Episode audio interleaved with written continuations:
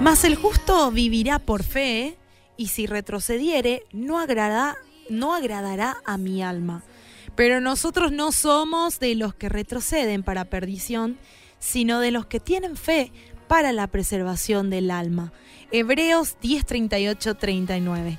Y esta semana estuve analizando mucho en base a, a esta palabra porque fue una palabra que a mí personalmente me ayudó muchísimo en la vida. Cuando uno es nuevo en el Señor o cuando uno eh, tiene esas ganas de aprender, quizás se te presentan pruebas donde algunas veces vos querés tirar la toalla y no continuar. Y de eso mismo se trata la reflexión del día de hoy. No retrocedas, no te rindas.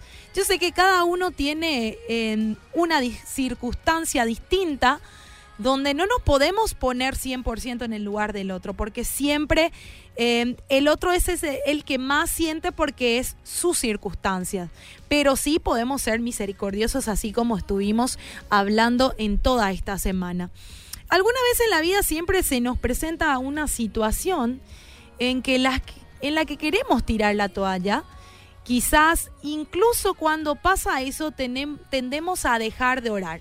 Hay gente que tiende a dejar de orar porque tiene un cansancio físico, espiritual, y hay otra gente que cuanto más lucha tiene, más ora. A cada uno le agarra de una manera distinta. O nuestras oraciones manifiestan solo quejas y preocupación. Pero la fe que hemos recibido por el Evangelio de Cristo nos da la confianza en que así como Él venció, nosotros también podemos vencer. Tenemos un gran tesoro que es la palabra de Dios y podemos vencer con la fe y el amor. Pareciera fácil, pero realmente cuando se te presenta una situación se vuelve difícil. Por lo tanto es importante que retengamos cada enseñanza, cada promesa que nos da la escritura, porque eso es lo que nos va a fortalecer para no retroceder, para no rendirnos. Como dice su palabra, no nos cansemos de hacer el bien, pues a su tiempo, si no nos cansamos, cegaremos. Mi querido oyente, a pesar de los sufrimientos y de las pruebas, no decaigas, no dejes que el desánimo logre parar tu carrera de fe.